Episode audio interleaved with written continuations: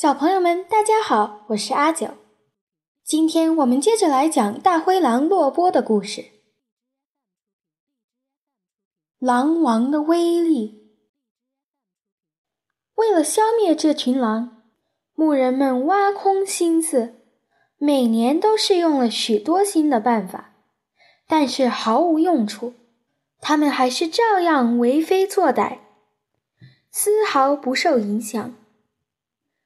人们出了一笔很高的赏金，悬赏洛波的脑袋，但还是没用。有人甚至用了二十种不同的巧妙方式，设置毒药来捉他，可是全被他发现并避开了。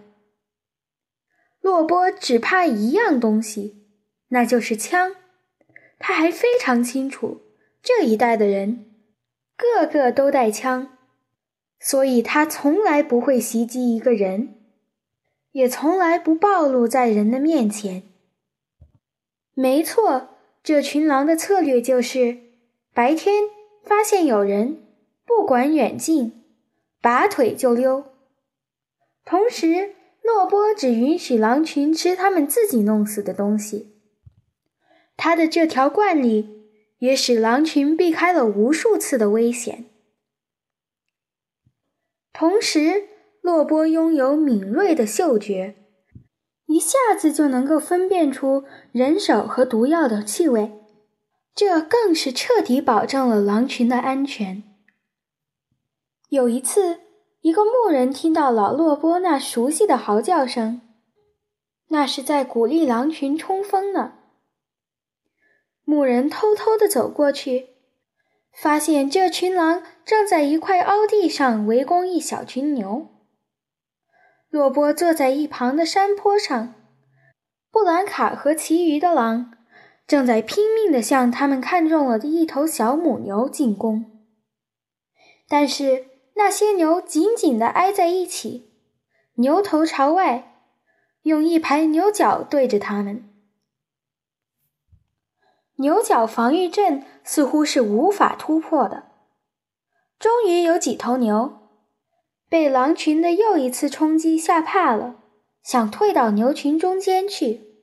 狼群抓住了这个机会，才把选中的那头小母牛弄伤了。可是那头小母牛还是一个劲儿的顽强抵抗。战斗就这么持续下去，终于。洛波对他的部下失掉了耐心，他奔下山坡，深沉地嚎叫了一声，就向牛群猛扑过去。牛角镇一看见他，顿时吓得散了火。洛波纵身一跳，就跳到了牛群当中。这下，牛群就像一颗爆炸的炸弹似的，没命的四下乱窜。那头小母牛也要逃开，可是还没跑出多远，就被洛波扑住了。他抓住小母牛的脖子，运足力气，猛地往后一拉，把它重重地摔在地上。这可是一次沉重的打击，小母牛被摔得四脚朝天。洛波的部下很快扑到这头可怜的小母牛身上。几秒钟功夫就把它弄死了。洛波并没有参加弄死小母牛的工作，他把这头倒霉的小牛摔倒以后，很神气，好像在说：“瞧，你们这不是浪费时间吗？早就该搞定了。”这时，那个牧人骑着马赶来，大声叫喊，像平时一样。这群狼马上就跑掉了。牧人正好带着一瓶毒药，于是赶忙在死牛身上下了三处毒，然后才走开了。他知道这群狼肯定会回来吃牛肉的，因为这是他们自己亲手弄死的东西。第二天早晨，他回到那儿去，想去查看一下那些中了毒的狼。到了那里后，他发现这些狼确实来吃过牛肉，可是所有下过毒的地方都被小心的撕割下来，扔在一边了。剩余的部分则被美美的吃掉了。害怕这只大狼的牧人一年比一年增多，悬赏洛波脑袋的赏额也一年比一年提高了，直到最后，竟提高到了一千美金。这在当时真是一笔前所未有的巨额赏金，就算是悬赏捉人。有好多还不到这个数目呢。有一天，一个名叫坦纳瑞的德克萨斯牧人看中了这笔赏金，骑着马来到了喀伦坡的溪谷。他拥有一套专门的捕狼装备，最好的枪，最快的马，还有一群大狼狗。他曾经带着这群大狼狗。在西弗吉尼亚辽阔的平原上捕杀过许多狼，现在他信心百倍，用不了几天，洛波的脑袋就会挂在自己的马鞍子上了。一个夏天的早晨，在灰蒙蒙的曙光里，他们雄赳赳、气昂昂地出发打狼去了。很快。那群大狼狗就用快乐的吠叫声报告，他们已经找到了狼群的踪迹。又走了不到两里路，喀伦坡的灰狼群就出现在了视野当中。于是，这场追猎开始变得更加紧张激烈。狼狗的任务只是死盯住狼群，好让猎人赶上来打死他们。一般来说，在广阔的德克萨斯草原上，这么做是很容易的。可是，在这儿，一种新的地形发挥了作用，这也说明洛波挑选的地方是有多么好。喀伦坡乱石参差的溪谷和它的众多支流，把大草原分割得四分五裂。现在。狼王马上向最近的那条支流跑去，过了河，就把骑马的人摆脱了。这时候，他的狼群分散开来，于是追猎的狼狗也跟着分散开来。可是，他们跑了一段路后，又重新集合起来，而那些狼狗当然是来不及一下子到齐的。这么一来，这些狼在数量上就不再占劣势了。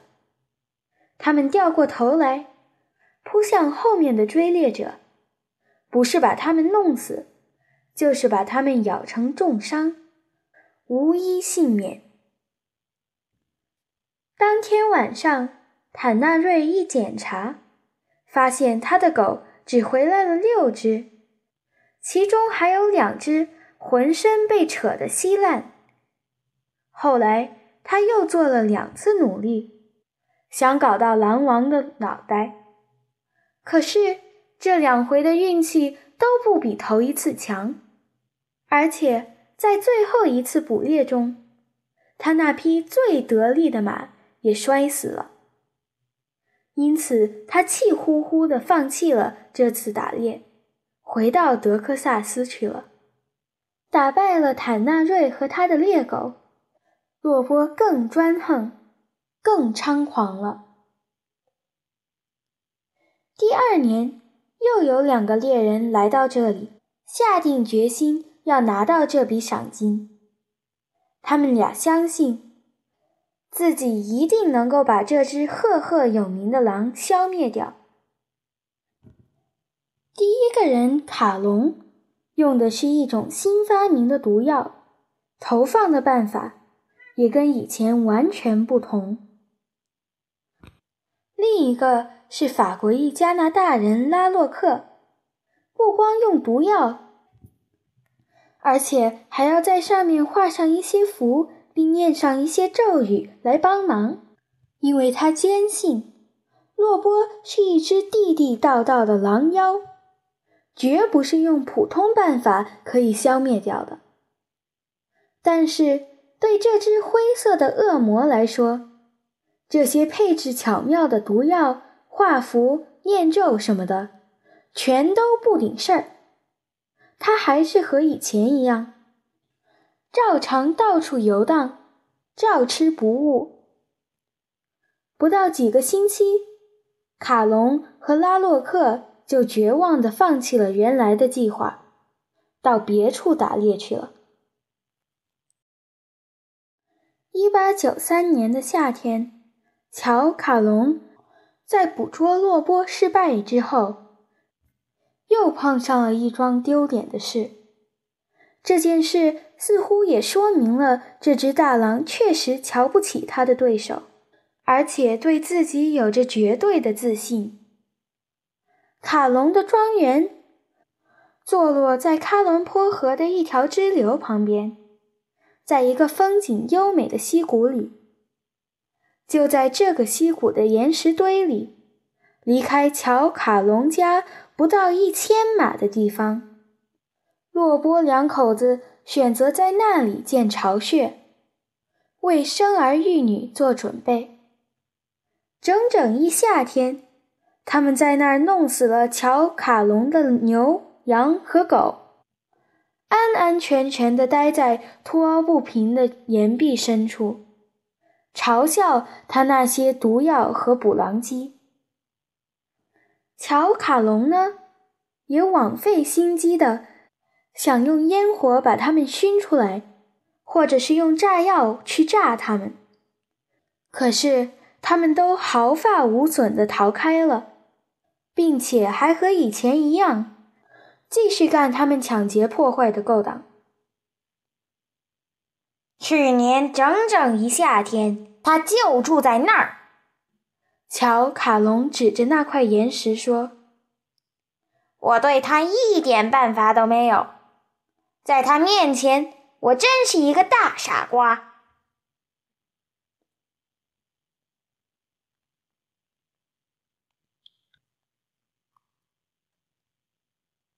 Many new devices for the band's extinction were tried each year, but still they lived and throve in spite of all the efforts of their foes. A great price was set on Lobo's head, and in consequence Poison in a score of subtle forms was put out for him, but he never failed to detect and avoid it. One thing only he feared that was firearms, and knowing full well that all men in this region carried them, he never was known to attack or face a human being. Indeed, the set policy of his band was to take refuge in flight whenever, in the daytime, a man was descried no matter at what distance. Lobo's habit of permitting the pack to eat only that which they themselves killed was in numerous cases their salvation, and the keenness of his scent to detect the taint of human hands or the poison itself completed their immunity. On one occasion, one of the cowboys heard the too familiar rallying cry of old Lobo, and Stealthily approaching, he found the Kurrumpaa pack in a hollow where they had rounded up a small herd of cattle. Lobo sat apart on a knoll, while Blanca, with the rest, was endeavoring to cut out a young cow, which they had selected. But the cattle were standing in a compact mass with their heads outward, and presented to the foe a line of horns unbroken save when some cow, frightened by a fresh onset of the wolves, tried to retreat into the middle of the herd. It was only by taking advantage of these breaks that the wolves had succeeded at all in wounding the selected cow. But she was far from being disabled, and it seemed that Lobo at length lost patience with his followers, for he left his position on the hill and, uttering a deep roar, dashed toward the herd. the terrified rank broke at his charge, and he sprang in amongst them. Then the cattle scattered like the pieces of a bursting bomb. Away went the chosen victim, but ere had she gone twenty five yards, Lobo was upon her. Seizing her by the neck, he suddenly held back with all of his force, and so threw her heavily to the ground. The shock must have been tremendous, for the heifer was thrown heels over head. Lobo also turned a somersault, but immediately recovered himself, and, his followers falling on the poor cow, killed her in a few seconds. Lobo took no part in the killing.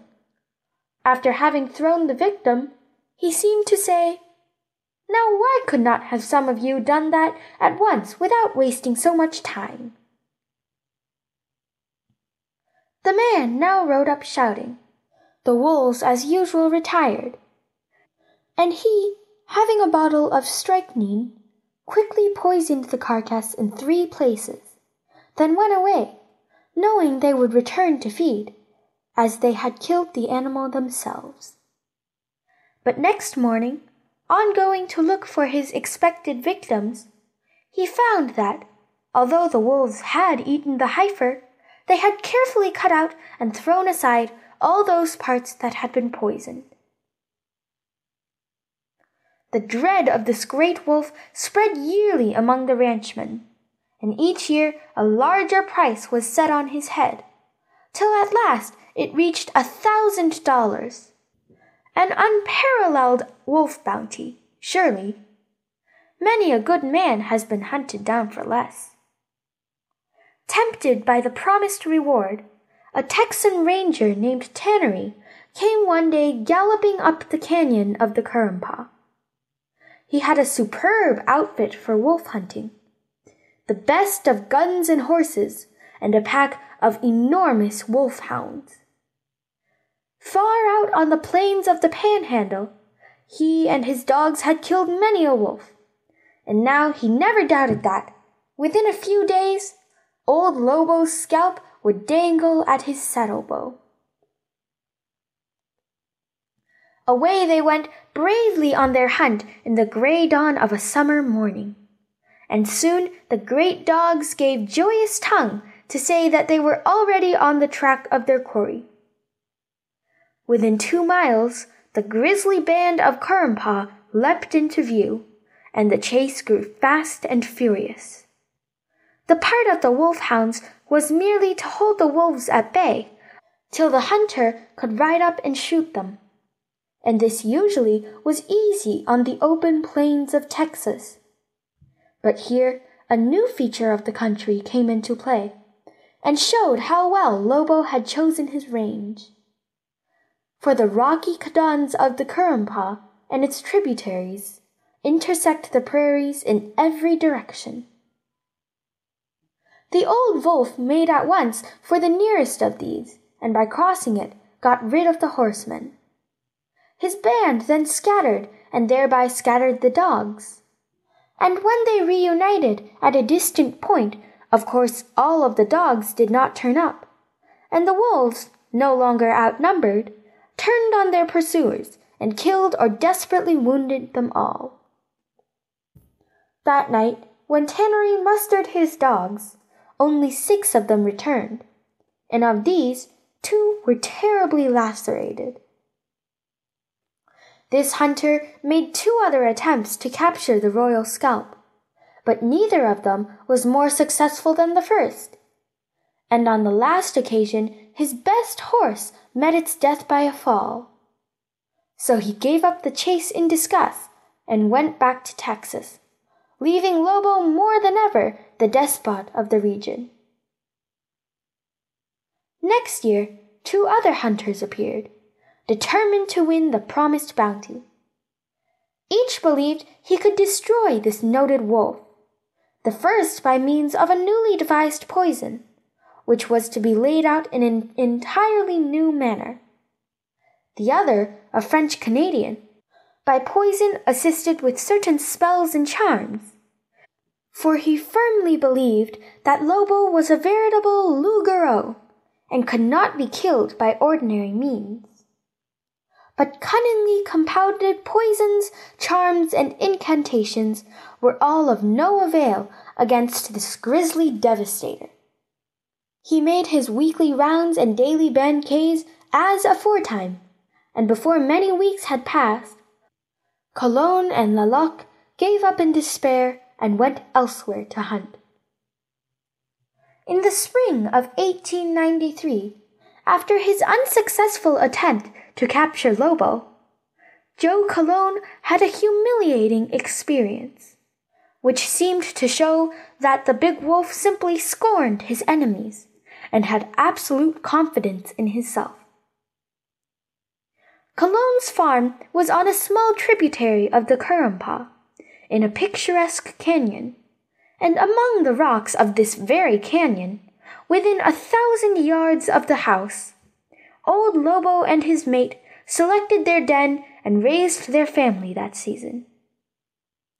There they lived all summer and killed Joe's cattle, sheep, and dogs, but laughed at all his poisons and traps and rested securely among the recesses of the cavernous cliffs, while Joe vainly racked his brain for some method of smoking them out or of reaching them with dynamite. But they escaped entirely unscathed and continued their ravages as before. That's where he lived last summer, said Joe, pointing to the face of the cliff. And I couldn't do a thing with him. I was like a fool to him.